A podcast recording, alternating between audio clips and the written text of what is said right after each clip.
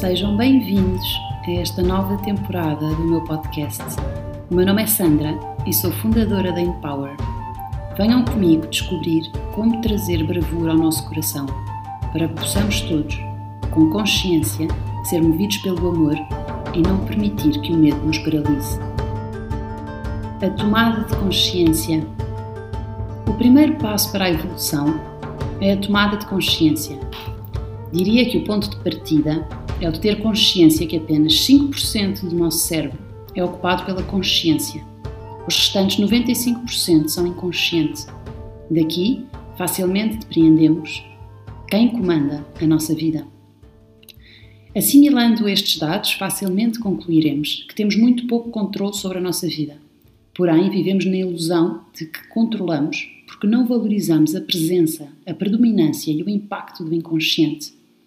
No inconsciente ficam gravadas memórias que a nossa consciência muitas vezes recolhia, ficam registados traumas, ficam refletidas marcas da nossa ancestralidade, ficam registadas crenças que a consciência assume como verdadeiras, ficam escondidos medos que não querem, que não queremos revisitar.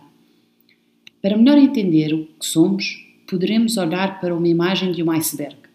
Apenas conseguimos ver a ponta do iceberg, que é uma ínfima parte do mesmo. No fundo, se fosse apenas aquela ponta que avistamos, não haveriam tantos perigos. A ponta desse iceberg é a nossa consciência. Hoje já sabemos que existe mais por baixo do mar, mas não sabemos ao certo o tamanho, a profundidade, a estrutura de cada iceberg.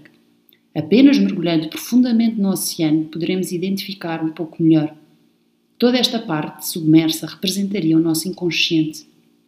Consequentemente, tomar consciência que existe uma grande parte de nós à qual não temos acesso em circunstâncias normais do dia a dia, poderá aguçar em nós a vontade de mergulhar internamente para perceber o que lá está e começar a trazer à consciência partes de nós que ficaram congeladas, submersas e esquecidas. Este resgate é feito através de uma investigação terapêutica sobre nós próprios. Existem atualmente variedíssimas ferramentas que nos ajudam neste processo e são todas válidas. Por diversos caminhos, o objetivo é sempre o de mergulhar para dentro de nós, por forma a poder ver estas partes de nós. Ao ver, ganhamos consciência. Estamos a trazer do inconsciente ao consciente. Estamos a expandir a nossa consciência, o olhar sobre nós próprios. É como se começássemos um puzzle de 100 peças apenas com 5 peças. Para ir montando o puzzle, precisamos de ir procurando as restantes peças e aos poucos o puzzle começa a ganhar forma. Mas é um jogo de paciência, de espera, espaçado no tempo. Uns dias avançamos mais, outros menos. Por vezes até recuamos. Faz parte. Da mesma forma, quando damos início a um processo terapêutico, sentimos vazios, perdidos, porque, aos, porque as poucas peças que temos sobre nós próprios já não nos sustentam. Procuramos estar inteiros, e não em pedaços. Procuramos saber quem realmente somos. Queremos começar a montar este puzzle. Diria que para dar início a um processo terapêutico será também necessário uma cota parte de desespero, uma sensação de sufoco que nos impede de permanecer onde estamos e que espoleta em nós um desejo ardente de transformação, de mudança, de evolução. Iniciado este processo terapêutico, esta viagem pelas terras desconhecidas do inconsciente, começaremos a desbravar caminho através da tomada de consciência progressiva, precisamente destas partes nossas, às quais, em determinado momento da nossa vida, renunciamos. E a cada vez que tomarmos consciência de uma delas, estará dado o primeiro passo para poder transformar. Sem sabermos que existem, não as poderemos transformar. E apenas transformando dores antigas, crenças limitantes, medos, traumas, poderemos transformar a nossa forma de estar na vida. Tudo tem origem em nós, na nossa história, no nosso passado.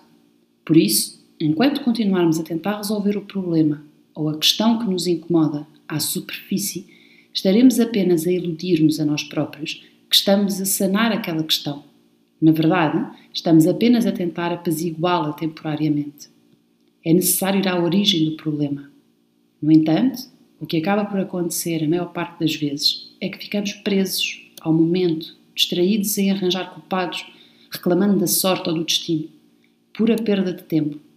As contrariedades, os conflitos, as pessoas que se cruzam connosco, os acontecimentos, não são por mero acaso ou coincidência. São, diria eu, sempre, convites a mergulharmos um pouco mais e poderemos, a seu tempo, transformar em aprendizagem. São, no fundo, criados por nós.